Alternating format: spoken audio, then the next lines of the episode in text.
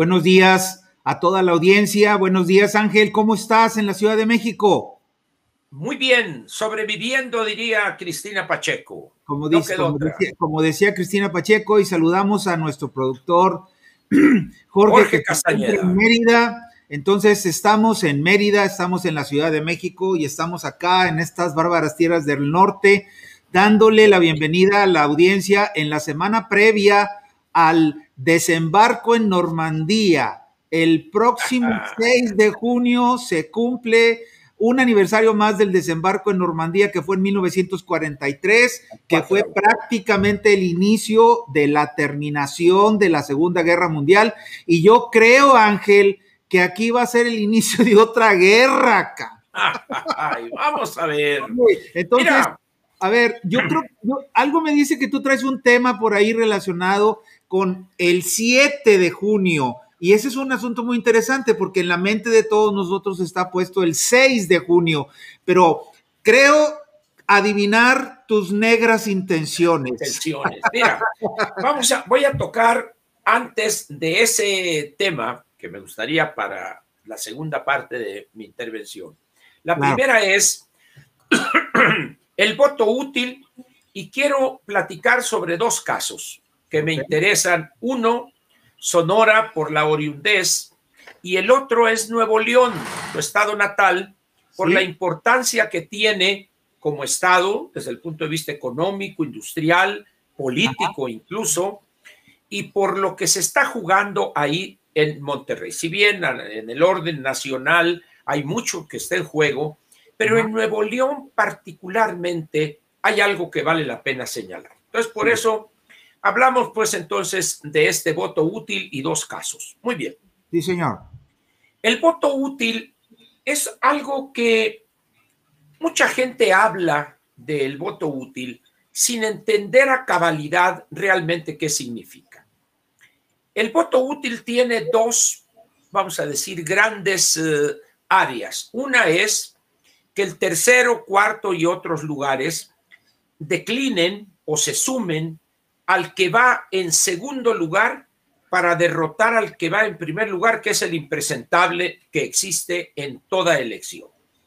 Y hay otra parte que es apoyar o declinar y sumarse al primer lugar para fortalecer la ventaja que lleva. Esas serían las dos grandes eh, manifestaciones del voto útil. Sin embargo, hay algo que está por arriba de esto que es por qué algunos candidatos se suman a la campaña de otro o declinan en su favor. Las personas en México quizá, como dijo aquel, el que se quemó con la leche, hasta el jocó que le sopla, pero normalmente hablan, no, es que ya transaron con el PRIAN y ya hicieron esto y lo otro. Sin descartar situaciones como esa. Vale la pena señalar que el voto útil es una estrategia o una herramienta normal en todas las democracias. ¿Por qué? La gente piensa que hacer alianzas en las democracias es casi pecado capital y no es cierto. No hay democracia que se precie de serlo que no plantee al inicio o previo a las campañas durante las campañas y a punto de terminar las campañas alianzas, las cuales pueden ser simplemente por una cuestión de principio, que el candidato que sabe que no va a ganar dice, me sumo a la candidatura de fulano para que él gane por razones de que es mejor candidato o porque garantiza, etcétera, etcétera. Esa es eh, una razón. Ahora, hay casos donde se da una negociación a cambio de posiciones. Vamos a suponer que el que va en segundo lugar le interesen los votos o una parte de los votos, porque no siempre migran la totalidad, del que va en tercero o en cuarto, hacen una negociación política, sea los partidos que los postularon o ellos mismos, los candidatos solos.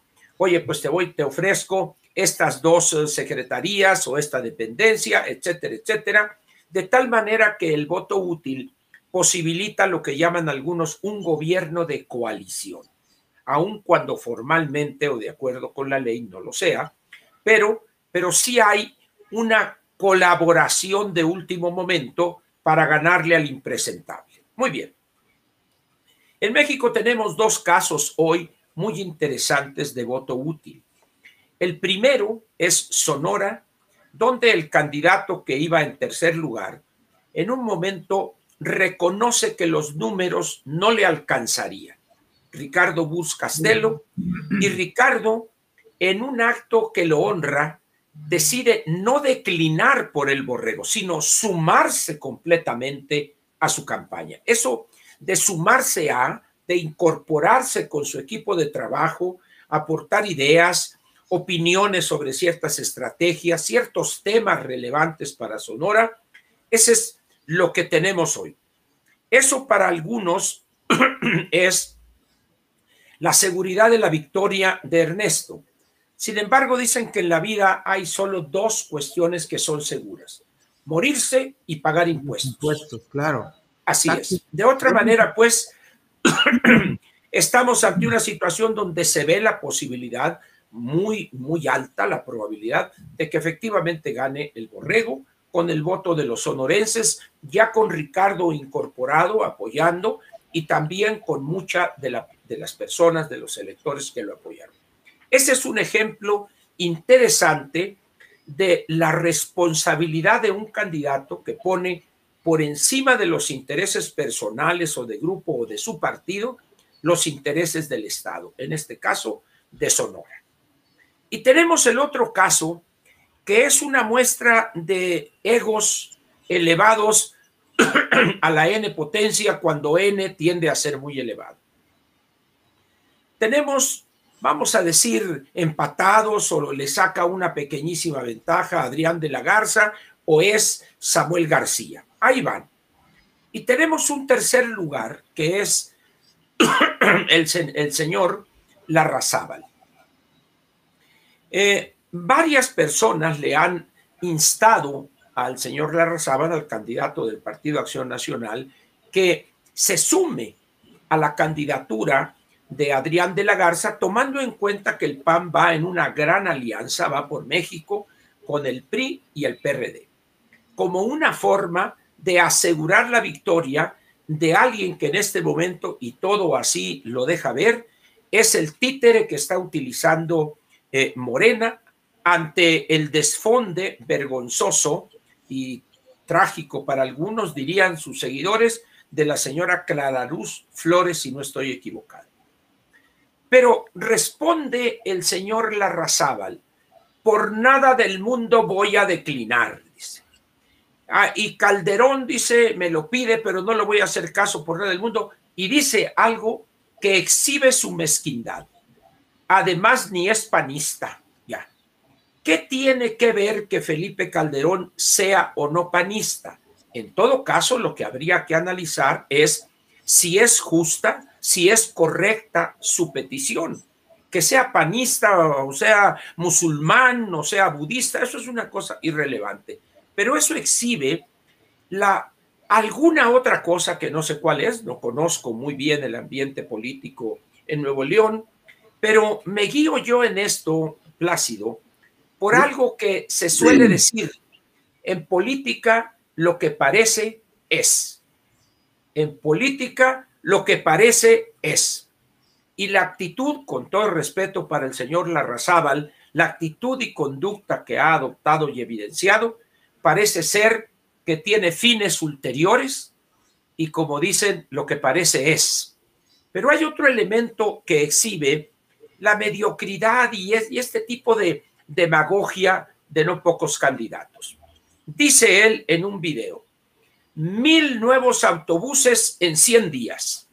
Y dice, van a tener clima, van a tener esto y, van y aparecen eh, unos actores o personas ahí simpatizantes eh, gritando cada vez que dice él, y no va a haber aglomeración en el, en el camión, mil autobuses en 100 días. Yo no sé si el señor Larrazábal sepa cómo funciona el presupuesto de un gobierno del Estado. Él toma posesión, corrígeme si estoy equivocado, en septiembre, ¿es correcto? Muy bien. el presupuesto de este año ya fue definido por el Congreso del Estado en noviembre, diciembre del año pasado. De tal manera que no hay una partida ahí para adquirir en 100 días mil autobuses. Pero si quiere pedir deuda, pues habría que negociar, mostrar el proyecto, su soporte, para que el Congreso le autorizara un endeudamiento por una cantidad, vamos a decir, mil millones de pesos, si tomamos que cada camión pues, costaría un millón de pesos. Pero luego hay otra cosa aquí. Yo no sé si el señor Larrazábal en su demagogia piense que comprar mil autobuses es ir al supermercado y me dice, como dicen ustedes allá, el HEV, ¿verdad? El HEV. Entonces dice, me da, me da 500 de los grandes y 500 de los chicos. Y aquí traigo a los choferes. Digo, mil autobuses, en primer lugar tienes que tener una definición de las características, etcétera. Te tienen que cotizar, tienes que licitar esa compra y tienes que esperar a que te den turno para quienes hace uno o dos años ordenaron X número de autobuses. Entonces dice uno, ¿qué, exhibe del señor Larrazábales? En primer lugar, un desconocimiento completo de cómo funciona el uso de los recursos públicos. Segundo, una demagogia total. Y tercero, y qué error decirlo en Nuevo León.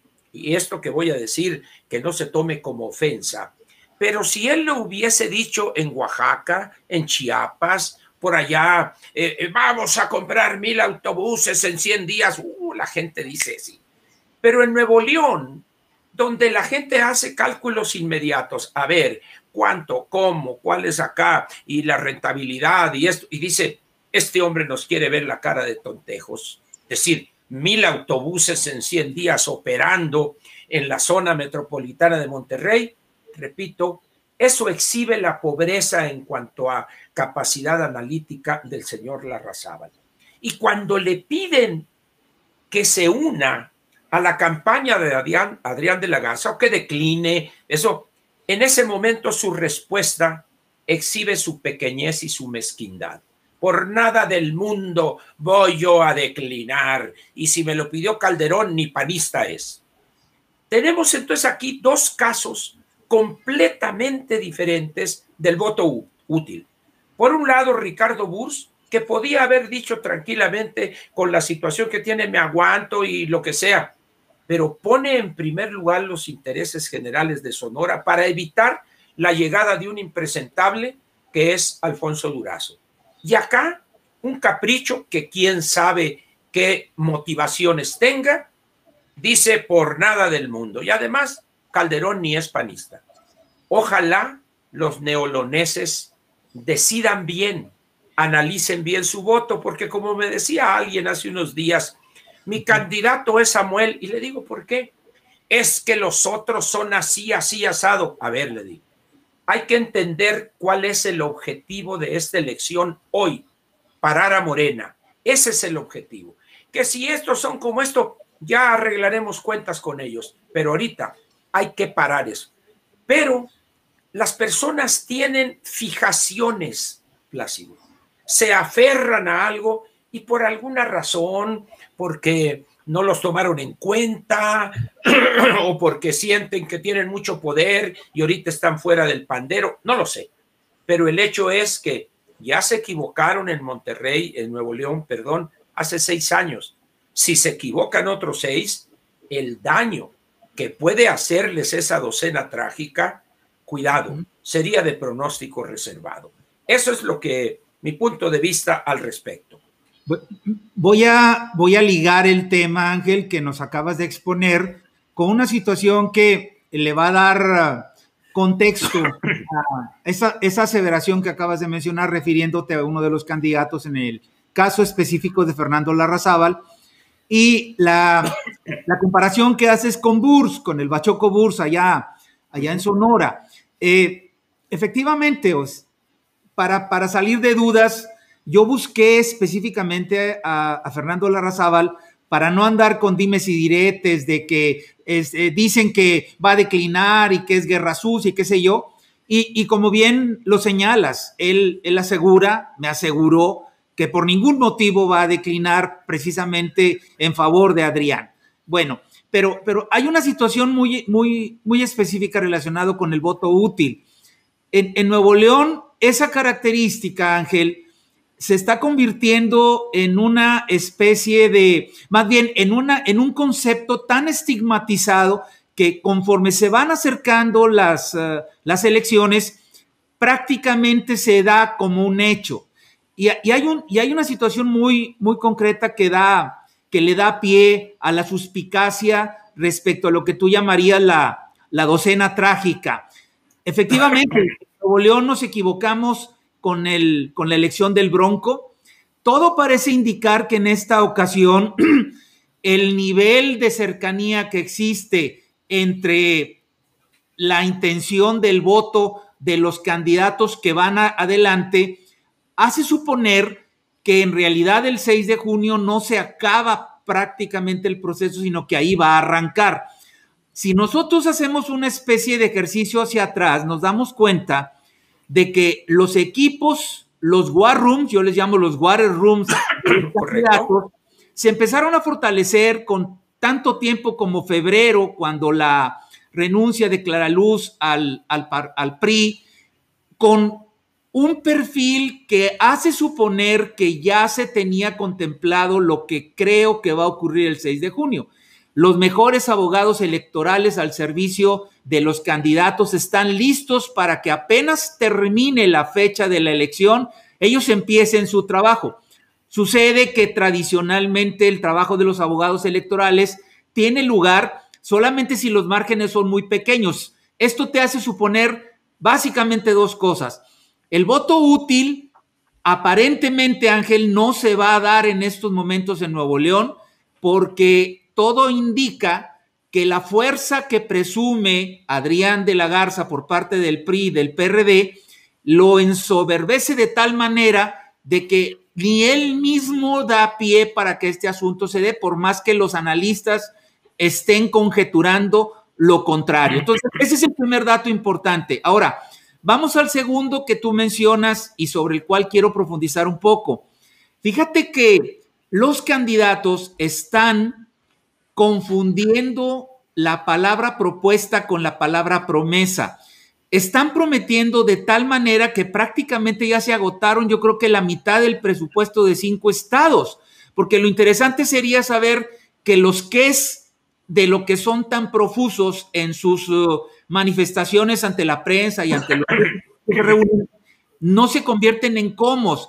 Yo recuerdo que en una reunión que tuvimos en Monterrey hace tiempo, Ángel, eh, cuando tú terminaste de hacer tu exposición, yo te decía que faltaban los comos y muy acertadamente me hiciste ver que los comos en política de repente no hay tiempo propiamente para poderlo plantear, pero en, un, en una entidad tan hecha a, al trabajo duro, como muchas entidades del país, y no voy a hablar específicamente de un solo estado para no caer en el error de los supremacistas que dicen una cosa del norte, otra cosa del centro y otra cosa del sur, porque nos van a tupir como, como le tupieron a, a, a quien se le ocurrió semejante cosa.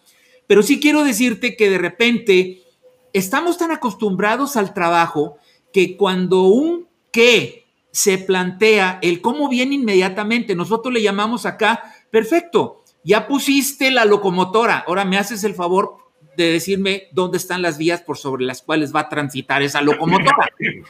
Aquí el dato más importante es que para que esa decena, esa docena trágica a la que tú te refieres, aunque no se dé en Nuevo León, el análisis de los votantes va a tener que llegar forzosamente a un cuestionamiento muy severo en su razonamiento respecto cuál de las promesas de los candidatos realmente es una propuesta, porque ya se acabaron el presupuesto, Ángel, ya se lo acabaron. O sea, la carretera interserrana, que si el metro, que qué sé yo. Entonces, con eso, dejándolo en el tapete, quisiera yo referirme en este momento a algo que ocurrió ayer hablando precisamente de lo mismo. Hubo un cierre de campaña de todos los anunciados en este momento en Nuevo León y que ya se están reproduciendo como gremlins en aguacero en todo el país del partido Movimiento Ciudadano de Samuel García, que aparentemente, según él y según va punteando las preferencias del voto. Fíjate que el nivel de asistencia que tuvo ese cierre de campaña fue tan escuálido que a mí me hizo pensar que los millones de seguidores que un candidato como él presumen en las redes que tienen se volvieron virtuales a la hora del, a la hora del famoso cierre. Armaron un escenario que ya lo quisieran los organizadores del concierto de rock del siglo de Indio, California, de hace cuatro años.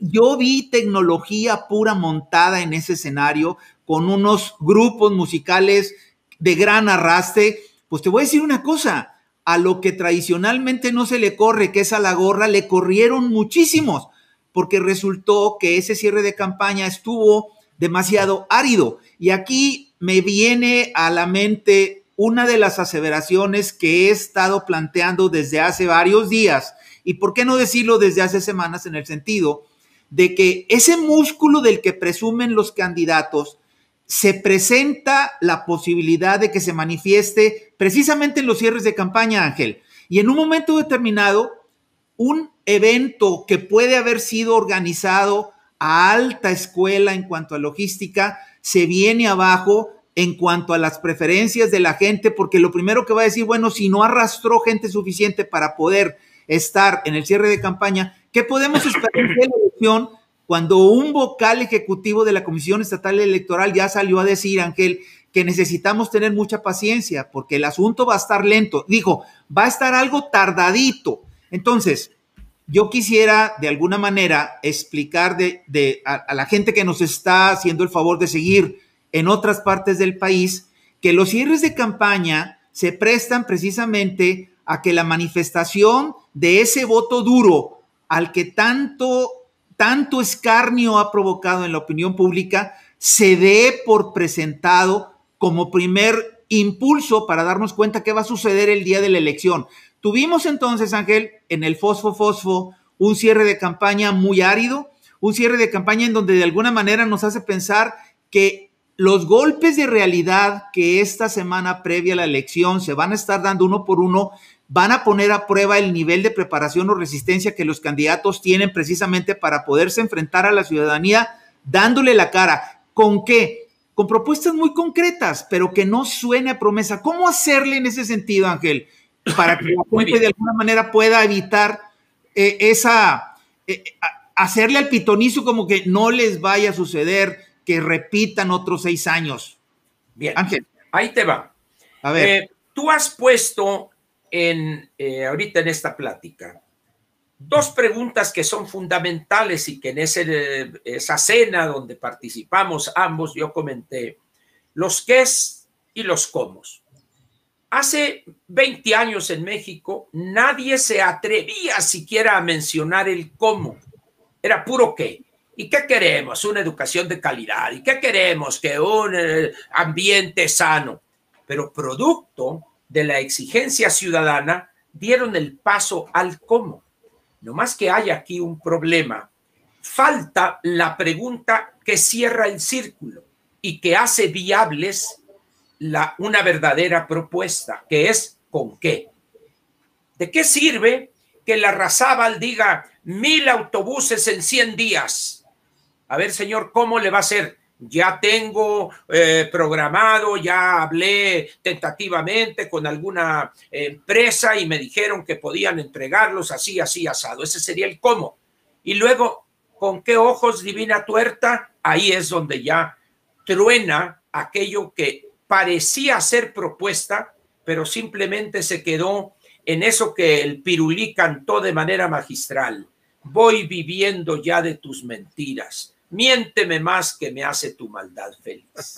Ahora, hay otra cosa que vale la pena señalar cuando tú explicabas esta situación en Nuevo León. Una de las cosas que normalmente desprecian los políticos cuando se trata esto del voto útil es que subestiman al elector. Vamos a suponer que la Razábal se salga con la suya y diga, no, por ningún motivo, etcétera, etcétera. Eso, en primer lugar, lo está contrapunteando con su partido y en un determinado momento, pues podría su carrera dentro de ese partido terminar, para empezar. Pero hay otro elemento que prácticamente nadie comenta, Plácido, que es, ¿qué va a pensar el elector?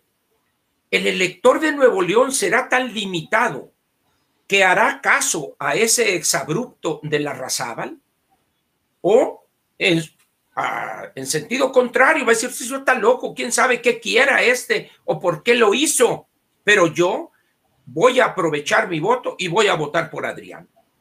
Es decir, aquí, repito, tendemos a subestimar al elector. Y ese es un gravísimo error en la política. No solo en México, en el mundo se dan casos donde se subestima al elector.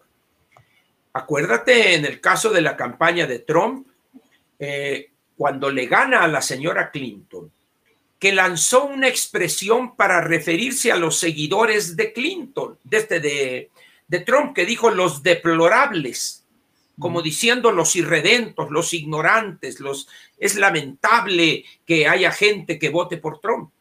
¿Y cómo le pagaron?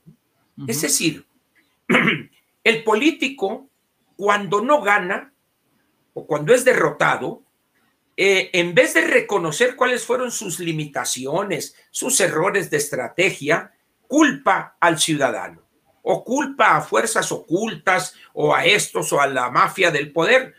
2006 en México, López Obrador. El 2012, igual, le ganaron por siete puntos de ventaja Peña Nieto y todavía insistía. Por eso yo no pierdo la esperanza, quizá por mi juventud, 75 años de edad, pues uno todavía alberga ciertas ilusiones juveniles, ¿verdad? Así es, Pero, ¿qué va a pasar con el elector?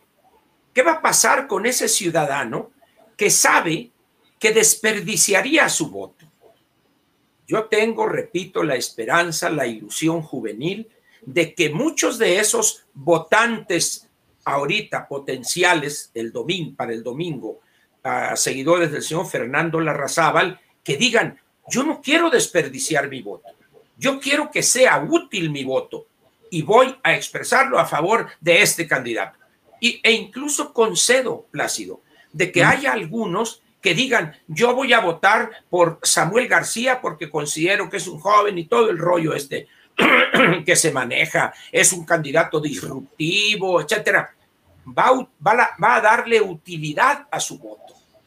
Por eso pienso que ese exabrupto, esa posición absurda, por no utilizar otro adjetivo que podría sonar ofensivo, del señor Larrazábal, puede costarle caro.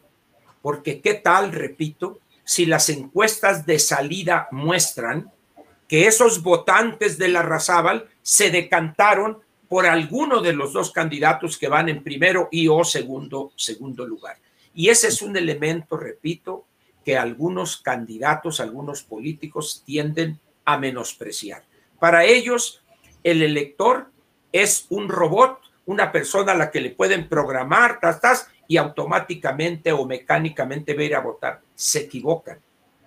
Y mucho ha hecho este gobierno con sus desatinos, ocurrencias, tonterías, la tragedia económica. Mucho ha hecho este gobierno para elevar el grado de conciencia de millones de electores. Eso es lo que yo agregaría a tus justas y objetivas aportaciones. Fíjate que lo que dices me gusta destacarlo de la siguiente manera. En un programa anterior, ¿te acuerdas que llegamos a la conclusión, tú y yo sin ponernos de acuerdo, de que nuestro voto va en contra del abstencionismo? Y yo levanté la mano y tú levantaste todas las manos y estamos puestos para que así sea. El primer voto es contra el abstencionismo. El segundo, el segundo voto va por reivindicar al electorado, reivindicar el valor que tiene el elector. Y fíjate que contestando en este momento, mi querido Ángel, a muchas de las preguntas que me han hecho durante la semana pasada. Oye, Plácido, pero ¿no será posible que tú no le encuentres algo positivo a López Obrador? Carajo, te la pasas criticándolo y digo, en este momento, oye, fíjate que en este momento estoy encontrando que hay algo bueno por parte de López Obrador. Gracias a sus desatinos, gracias a la cerrazón, gracias a la tosudez, gracias a ese afán de omnipotencia que tiene está provocando en el electorado mexicano algo que no se había visto, al menos en mucho tiempo. El, el, proceso de análisis, el proceso de razonamiento, en este momento ya no se está manejando como una opción, es de estricta y primera necesidad, porque no queremos que nos suceda lo mismo. Fíjate que si lo, si lo analizamos desde el punto de vista positivo, yo diría que ese es precisamente el elemento que puede hacer que estas elecciones del desembarco en Normandía, como yo le llamo, del próximo domingo, eh, se conviertan en algo que no se ha visto nunca en la historia de México. ¿Qué es? En una de las anteriores eh, participaciones que tuvimos, Ángel, en este programa, yo decía que sí, estaba bien tenerle fe al electorado, pero yo y todavía lo sigo viendo demasiado disgregado. Los líderes de alguna manera se están contrapunteando, ya ves lo que pasó con Fuerza por México, un montón de cosas. Pero yo creo que es rescatable, como para empezar esta semana que es crucial y conforme nos vamos acercando al día, al día de, se va a volver todavía más importante, es decirle a la gente que nos está haciendo el favor de ver y escuchar en estos momentos, por favor, en este momento aquí hay dos irreverentes que les dan su voto de confianza para que podamos nosotros revalorar y reivindicar el poder que tiene el ir a votar analizando perfectamente hasta donde no sea posible el efecto que va a representar el que vayamos y metamos un voto por una persona en vez de dárselo a otra, porque es, prácticamente ahí es donde se va a notar efectivamente que estoy votando por algo que no tiene sentido, Ángel. ¿Cómo ves tú eso? Fíjate, mira, la primera cosa, voy a empezar del final al principio. Primero, cuando dices, vemos a esos ciudadanos desperdigados, la característica de un ciudadano verdadero en una democracia es esa. No es la borregada, no es el que se suma a la corriente. El, el ciudadano es la expresión más completa de la individualidad. El ciudadano es una persona que debe en soledad decidir a quién le da su voto. ¿Por qué? Porque está en juego su futuro y por supuesto de sus dependientes, su familia, etcétera. Entonces, qué bueno que ese ciudadano esté suelto, esté en su individualidad, porque ¿qué concepto maneja López? El pueblo, bueno, el pueblo no existe, es una entelequia, es una cosa que utilizan los demagogos para ocultar sus limitaciones. El pueblo, no. Hay que hablar en todo caso de la sociedad que está constituida por personas, por individuos, por ciudadanos. Esa sería la primera. Pero hay otra cosa importante aquí. En esa plática que tú hiciste referencia, donde estuvimos ahí comentando, yo dije, lo curioso de esta elección es que mucho de lo que se logre, mucho de lo que se logre en cuanto a número de diputados, gubernaturas, etcétera, va a tener que ver no con el trabajo de los partidos, dije yo ahí, sino de los desatinos, ocurrencias ofensas, barbaridades de López. Qué absurdo para Morena que quien está ayudando más a la oposición para que le quiten eh, poder, fuerza en el Congreso, es el mismo líder máximo de ellos. ¿Quién, por ejemplo, puede hoy obviar o ignorar la actitud esa de al carajo en relación con el accidente de la línea 12 donde murieron 26 personas y hay ahorita creo que 20 todavía heridos de gravedad en los hospitales. ¿Quién podría sustraerse a eso?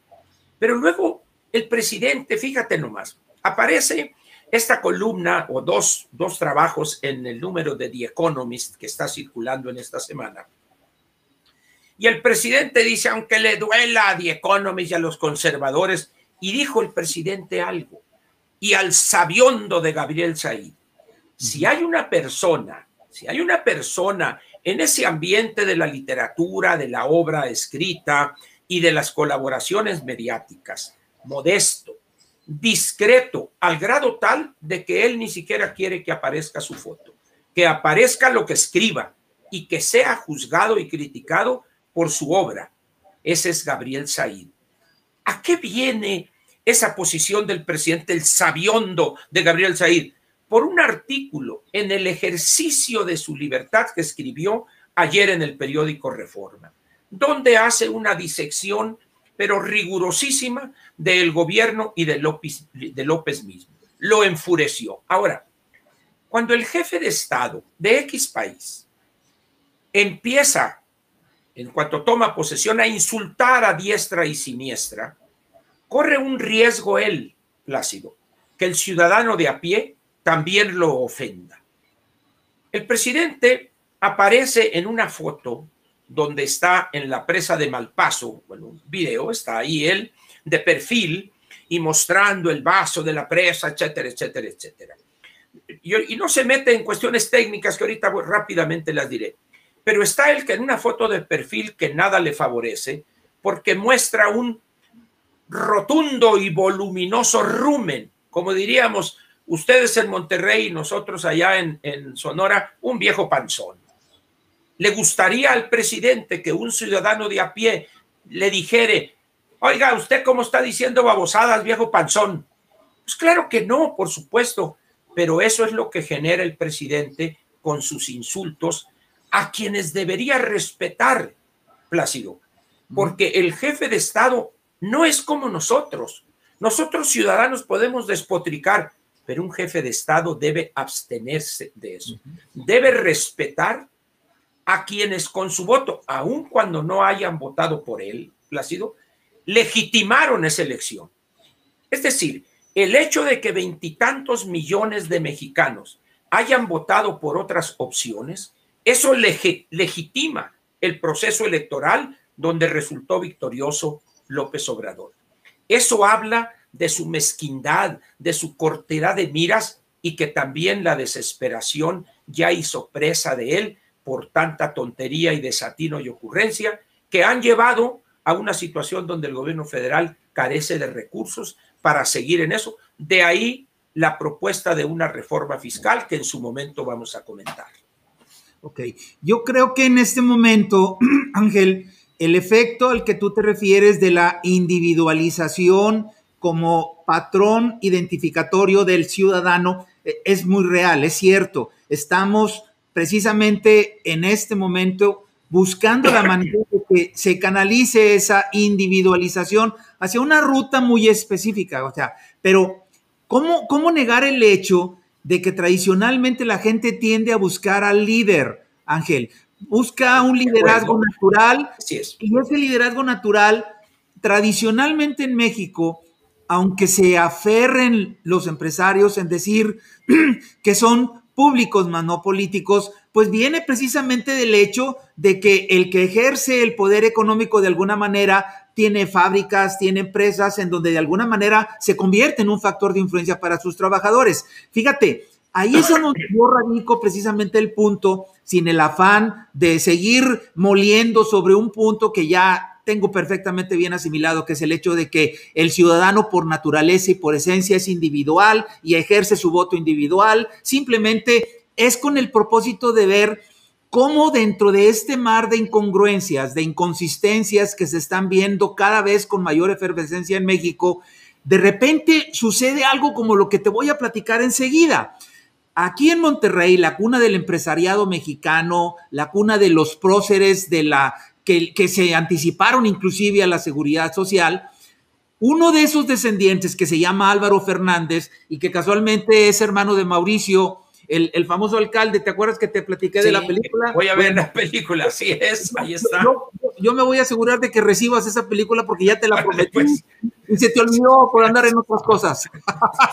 Pero el tema es que un hermano de Mauricio, que se llama Álvaro, y que es el director general del grupo Alfa, que antes era uno de los íconos de la empresa mexicana y que poco a poquito se ha ido haciendo así chiquito, chiquito, chiquito, por no precisamente por buenas decisiones, acaba de salir a la palestra él, fíjate, uno de los exponentes del principio de que el empresario no se puede convertir en político porque es público, más no político. Y acuérdate que yo tuve una plática con Carlos Salazar el presidente del coordinador empresarial, en donde le dije, oye, pues no te entiendo, yo no entiendo realmente cómo te puedes apartar de algo que es con-natural a la función empresarial. Me dijo, es que hay muchos riesgos, recuerda que los consejos están pulverizados y que es muy difícil que un presidente de consejo diga, aquí Alfa se va por el PRI, que por cierto, en el consejo de, en el consejo de administración de Alfa está Toño Mid, este, esto nada más es así como entre paréntesis para que veas que no se, no se,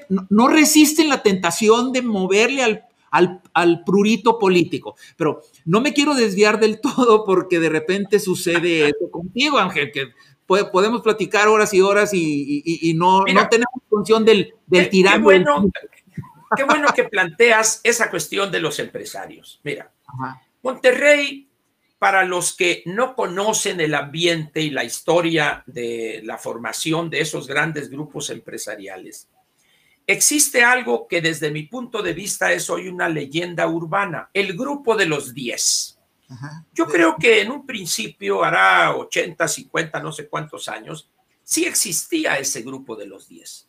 Pero resulta que Monterrey, como polo de atracción de inversión y de empresarios de otras entidades, han surgido o han llegado personas con visión empresarial que rivalizan e incluso superan algunos de esos monstruos, vamos a ponerlo de esa manera, pero de alguna manera existe esa actitud un tanto chauvinista, regionalista, como diciendo, bueno, es que esos llegaron de fuera, el capital en las economías abiertas no llega de fuera o de adentro, llega a aprovechar oportunidades de negocios, algunas que no aprovecharon los locales o que no tuvieron la visión de aprovecharlas, llega esa sangre nueva, esa infusión. Es el papel de los migrantes en todos los países. Esa es la primera cosa. Segundo, a mí me da risa cuando un empresario dice, es que Ángel, nosotros no somos políticos. Sí, Shui, digo yo, ¿no? Como decimos en Sonora, sí, Shui, son más políticos, son más políticos que los otros. Lo que pasa es que hacen política de otra manera. Es como las iglesias en México. Nosotros no hacemos político porque lo nuestro es de allá, de, de mero arriba. No, señores, hacen Es más, tú sabes, conoces la historia si hay una entidad responsable de haber inventado la política es la Iglesia Católica. Ellos sí saben, sí saben hacer política. No, por supuesto, Entonces, llegamos a un punto que es crucial, que es este. Tiene derecho un empresario, cabeza de un gran grupo empresarial, explicarles a sus colaboradores, empleados, trabajadores, ejecutivos, etcétera, explicarles el peligro que se corre de continuar en las condiciones actuales de un control omnímodo del Congreso, específicamente de la Cámara de Diputados, con esta persona que está al frente del Estado mexicano y del gobierno, yo creo que tienen todo el derecho de hacerlo. ¿Por qué? no es porque diga, no, es que los intereses del empresario son diferentes a los del trabajador.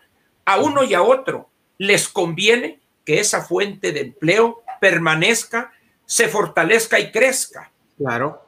Evidentemente. Entonces, van todos en el mismo barco.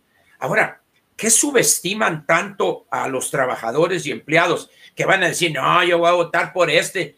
Es una opinión que como ciudadano considera él que debe decirles, pero no les va a decir, a ver, traigan ustedes por quién votaron. Otra vez, ese desprecio de los intelectuales, de los analistas, que ven al ciudadano casi como un autómata y se equivocan. Entonces, ¿qué sucede en Nuevo León con esos grandes capitanes, como les decían antes, de la industria? Yo creo que muchos de ellos viven de glorias pasadas y no se dan cuenta que han llegado ahora en estos meses que he viajado con frecuencia a Monterrey, me he dado cuenta de detalles donde yo veo grupos empresariales nuevos, diferentes, sin, sin los grandes eh, nombres o presencia en el orden nacional, pero que como diríamos en mi tierra, están heavies. Y cuando yo le pregunto a personas de Monterrey, oye, ¿conoces al grupo Verdugo? No, ¿quién es ese? No, pues es un grupo, así es. Ah, no, no sabía. Y dices, oye, ¿cómo es posible que ignores a, una, a un grupo, el grupo verdugo, que está pesado? Esos tienen, es decir, y es el chauvinismo, es un poco el orgullo abollado, el ego abollado, porque ¿cómo se atreven estos a venir? No se dan cuenta que se están quedando atrás. Están adoptando la política del avestruz, que esconden la cabeza en la arena sin darse cuenta que el trasero lo dejan descubierto. Eso le ha pasado a países avanzados, donde, por ejemplo, Estados Unidos, Estados Unidos es un país, deja tú de migrantes, es un país que atrae inversión extranjera como ningún otro lo hace. Entonces, cuando hablan, es que los migrantes, pues nomás Elon Musk es un migrante, origen sudafricano, el señor llega y los trae a todos patas para arriba. ¿Cómo? Innovación, modernidad, al grado tal de que ya le está vendiendo servicios a la NASA, cosa que era impensable hace 10 o 15 años. Entonces, por eso he seguido yo esta elección en Nuevo León. Y por desgracia, una persona como la Razábal no tiene esa visión integral de, de, lo que pasa en Nuevo León. El Bronco, bueno, pues él es de rancho, su caballo. Él es un hombre ducho en sillas de montar y en, en el pienso para, para Rocinante y cosas de esas. Y en el caso del joven Samuel García, pues yo creo que si estudia, si le baja a la soberbia, pues probablemente dentro de unos 12 años podría ser un buen candidato a la gubernatura, pero ahorita sería nefasto. Y eso nos deja al único candidato que, que conoce del sector público, que es, ha estado ahí, que es Adrián de la Garza. Y aclaro una cosa, Plácido. Mm. Yo dije en su momento, cuando estaba indefinida la candidatura del PRI, que el candidato de lujo en Nuevo León era no otro que el doctor Ildefonso Guajardo. Lo aclaro para que no digan que luego, no, yo lo dije en su momento y argumenté por qué. En esta etapa de confusión, de nuevos bloques, de nuevas presiones, Ildefonso participó en la negociación de NAFTA, un hombre que conoció eso y es el que elabora y encabeza la negociación del TEMEC. Falso que Jesús se de que lo único que sabe es gorrear boletos de primera clase para ir a ver a la familia en Hong Kong.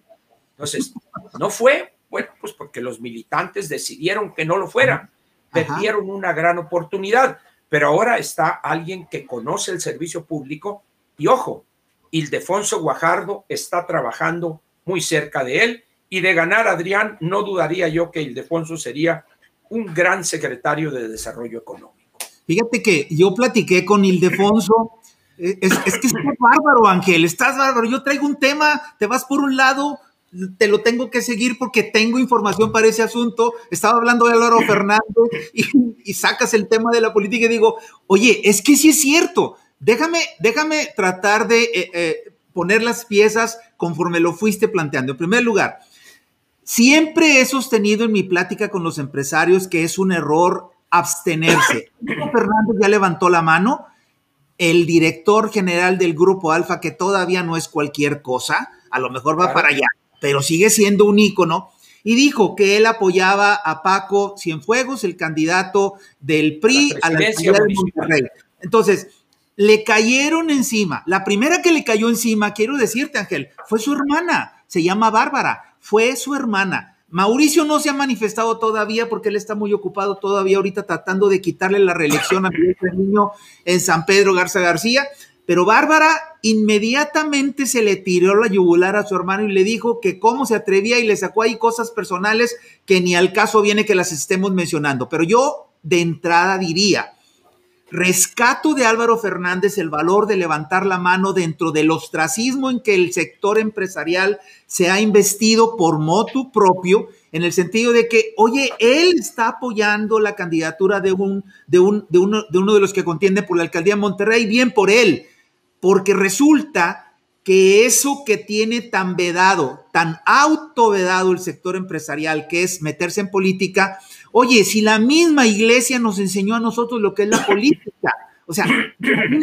todo. Simplemente es cuestión de ver cómo se dieron las elecciones de los papas, de los cardenales, cómo influía Richelieu en los reyes de Francia, para darnos cuenta de que todo es materia de todos y sabemos cómo enfrentarlo. Entonces, ahí, en ese punto voy a radicar un botón de muestra de que yo creo que es muy bueno en estos momentos que todos los que nos queremos manifestar lo hagamos, Ángel, porque de alguna manera nos vamos a pasar la vida buscando al líder y resulta que el líder está en nosotros mismos para poder ejercer ese punch que se necesita en unas elecciones históricas. Ese botón de muestra se llama Alejandro Reina. Fíjate qué caso, Ángel. Alejandro Reina es el líder del segmento industrial de lo que se podría llegar a decir como el reciclado, pero es un reciclado en donde él empezó a trabajar como vendedor. Alejandro Reina, que no se te olvide ese nombre y que a la, audiencia no se le olvide. Fíjate, él empieza vendiendo equipo para el reciclado. Se vuelve disruptivo a los 20 años y empieza a aprender cómo se manejan esas máquinas. A los tres años crea un modelo completamente disruptivo y empieza a fabricar sus propias máquinas para el reciclado. En estos momentos, Alejandro Reina en enero cumplió 30 años, Ángel, 30 años. Alejandro es el líder latinoamericano de la industria del reciclado. Es un empresario sumamente exitoso que a los 30 años les da las que quieras de experiencia a muchos que presumen un montón de cosas. Alejandro Reina es de un pueblo que se llama Santiago. La última vez que estuviste en Monterrey yo te decía, ¿tú conoces esto? No, hombre, yo no conozco nada. Pues es que en Monterrey no es más que trabajo y cerros, pero tenemos varios pueblos mágicos, tenemos tres. Y uno de esos pueblos mágicos se llama Santiago, que está rumbo a la carretera nacional. Está muy bonito el pueblo. Alejandro nació en la sierra, ni siquiera nació en el casco urbano. Y Alejandro se vuelve presidente del Instituto Nacional de la Juventud Mexicana por motu propio, ¿sí?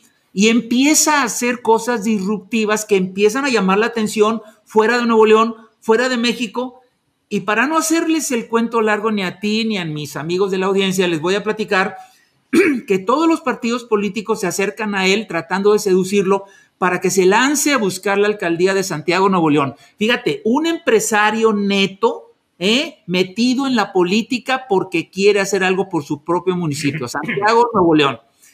Y tiene el tino de no aceptar ninguna candidatura de ningún partido y se lanza por la vía más complicada, tú lo sabes. El sistema político mexicano electoral está construido para que todo sea a través de un partido político y el que se la rifa por el lado independiente se parte la cholla y otras cosas, tú lo sabes muy bien. Este vato se va por la libre en este momento, Alejandro Reina va en primer lugar en todas las encuestas de preferencia electoral para convertirse en el alcalde de un municipio de Nuevo León, de entre todos los 52, que es el único que ha tenido alcaldes, Ángel, de tres partidos diferentes. Fíjate, esto, esto, esto es, es, muy difícil de poderlo decir en un municipio a nivel nacional.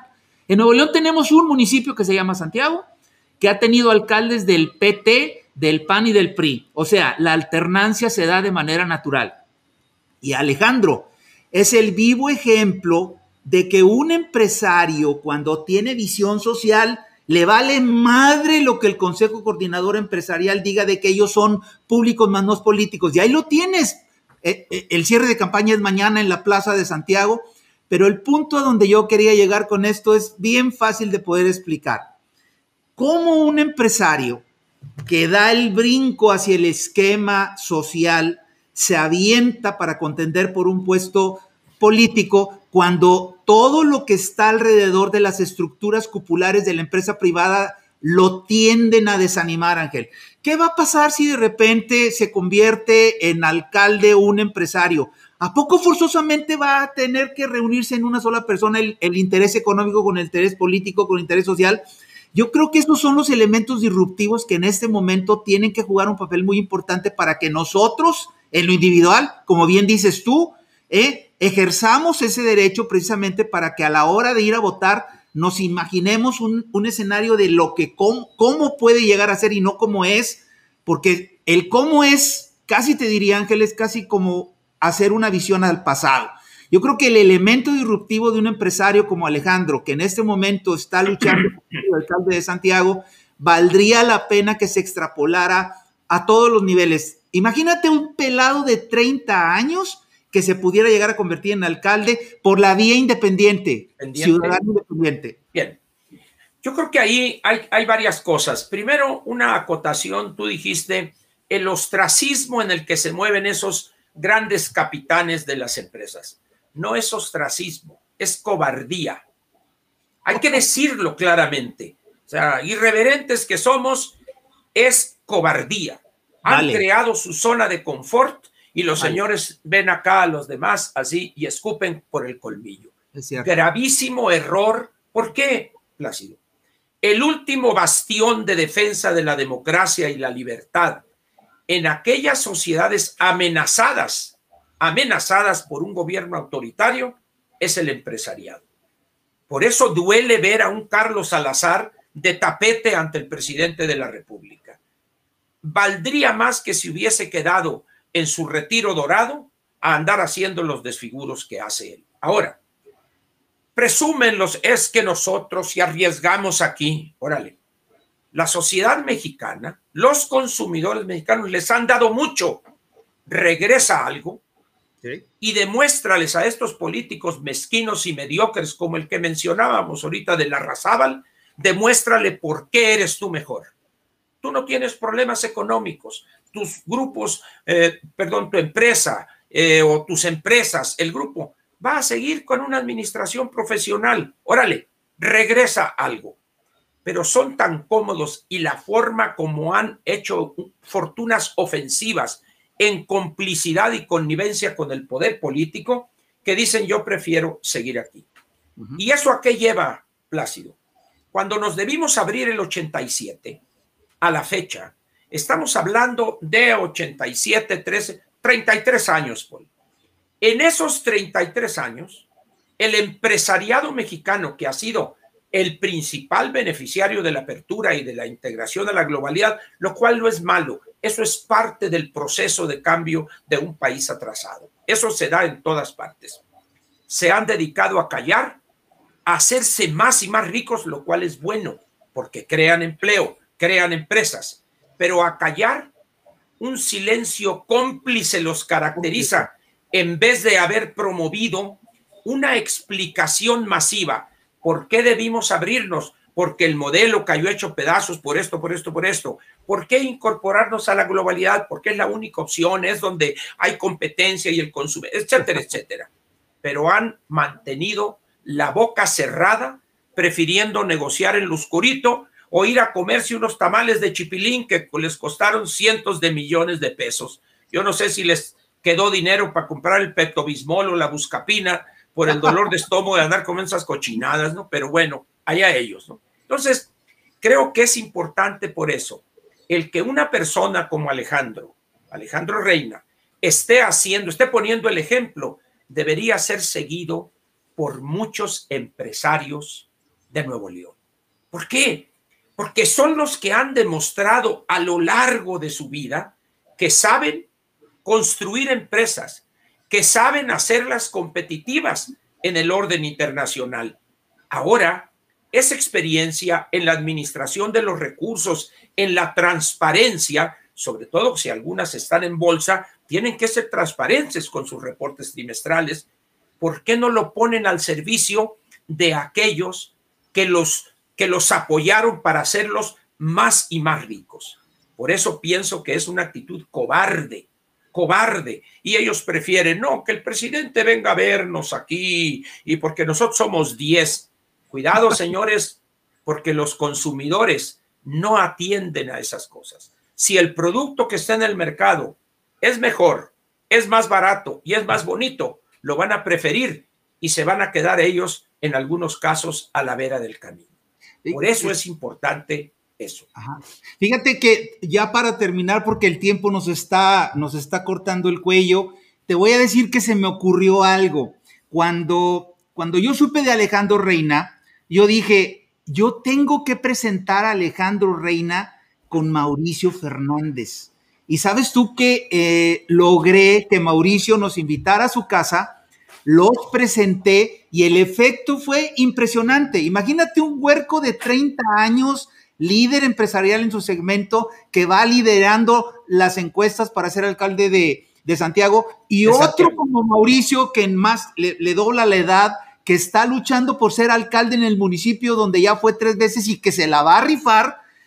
No tienes idea el efecto que produjo ese encuentro y yo te prometo, Ángel, que te voy a, te voy a compartir a ti y a nuestra querida audiencia cuál fue el resultado de eso, con otro segundo tema que se queda en el tintero por la cuestión del tiempo, pero que tú muy hábilmente sacaste en este momento, que es Ildefonso Guajardo.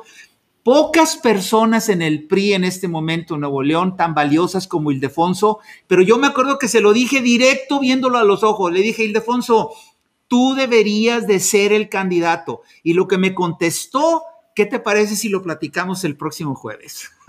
Perfectamente. Ahora, termino nomás diciendo lo siguiente. Claro. Cuando, cuando uno observa la calidad de esta transmisión, prácticamente esto es cine la calidad, la nitidez, la nitidez. Observen la gente, eh, las letras acá de los libros que están tras de mí, el cuadro que está tras de ti, la planta, etcétera. Esto habla de una calidad que prácticamente nadie tiene en este tipo de ejercicios en México. Y eso pues se debe a los fierros, pero también al que los manija, como dicen en mi tierra, Jorge Castañeda, que está atrás nuestro productor en, Mérida, a quien gracias a su tecnología, porque tienes razón, para nuestra audiencia, estamos transmitiendo en vivo, 100% en vivo, y estamos transmitiendo con calidad de cine para la televisión. Muy honrosamente les quiero decir que gracias a Ángel, a esta fusión que tenemos en donde estamos, eh, de alguna manera estamos juntando experiencias y vivencias, tenemos la primicia de que estamos produciendo televisión con calidad de cine para nuestra muy querida audiencia que ojalá se suscriba porque lo que queremos es crecer. Somos un medio independiente, Ángel, que no se le olvide a la gente que no dependemos de David ni de nada, que solamente nos sostiene el afán de contribuir al desarrollo de un país al que queremos de verdad. Y me encanta, querida audiencia, decirles lo siguiente, lo he repetido N veces, la segunda vez que tuve la oportunidad y el honor de platicar con Ángel, se me salieron las lágrimas de emotividad cuando ante un grupo de empresarios dijo con todo el peso, tengo 76 años casi y me estoy reinventando. Si un señor de esa edad, con esa experiencia, se está reinventando ahora, señores millennials que nos hacen el favor de ver, pues, ¿qué les deja a ustedes, cabrón? ¿Qué les deja a ustedes? El que no se reinventa es como el salmón se lo lleva a la corriente. ¿Verdad? Así es. y eso debe quedar muy claro. Es decir, eh, señores, el mundo de las economías abiertas y de la globalidad nos obliga, así tenga 20, 25 años, así a reinventarse. Nueva actividad, nuevas áreas, nuevos conocimientos. Olviden lo que aprendieron en la escuela. Sigan, prepárense. ¿Por qué? Porque mucho de lo que les enseñaron es obsoleto tienen que estar aprendiendo nuevas cosas. Y eso es lo bonito de la vida en las economías abiertas. Claro, no quieren hacerlo, váyanse a Cuba, váyanse a Venezuela, porque ya ni en Rusia, ni en China, ni en Vietnam están detenidos. Se han reinventado en un periodo muy, muy corto para sobrevivir. Esa, entonces nos reinventamos cada día y el próximo jueves le damos otra recia. Aquí nos vemos. Ángel. Abrazos a todos. Un abrazote, mi Ángel. Saludos, saludos, mi George. Al que hace posible esto.